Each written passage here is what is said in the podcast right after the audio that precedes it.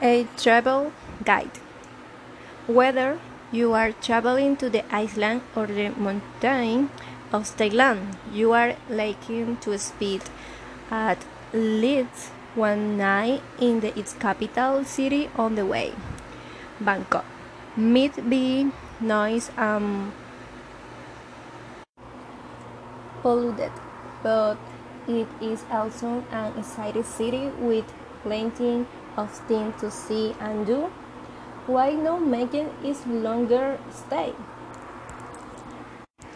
Where to say the Khao San Road was a famous traveler spot even before Leonardo DiCaprio, a character in the films The Beach, stayed there.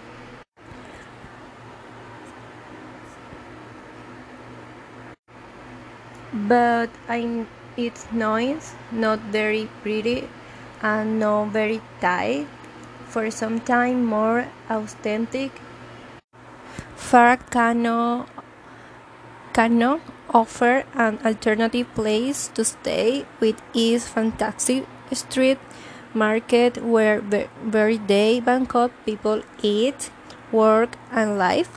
It's not as convenient for the main tourist site, but it has a, a SkyTrain station to you can be at the Grand Palace in 20 minutes.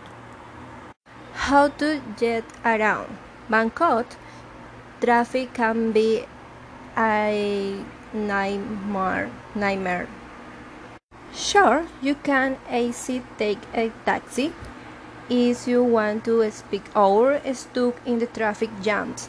But there are too much very way to get around the city, to explore the temple and historical site, cat and the express boat, driver taxis, or a long time boat along the Chao Phraya River and the canals.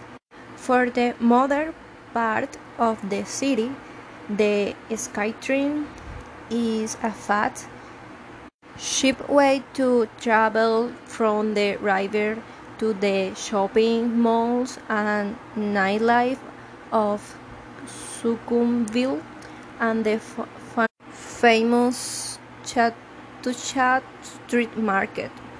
Where to eat? The simple answer is everywhere. The Thai street food is among the best in the world, and for around uh, five dollars you can eat a filling and delicious meat. Some food stays have little plastic seats where you can sit and eat, and they cook the same dish over and over, like fried chicken on rice or pancake noodles had to Chinatown toward strip and choose where, wherever looked most interesting from the many excellent Chinese and Thai restaurant and food estate. And finally, what do? After you have uh, seen the main site like the Yan Buddha as at the Temple of Wat Pho and the spectacular Grand Palace and shopped at Chatuchak Market, check out, check out the snake farm and live snake show. You can if touch a snake yourself if you want to.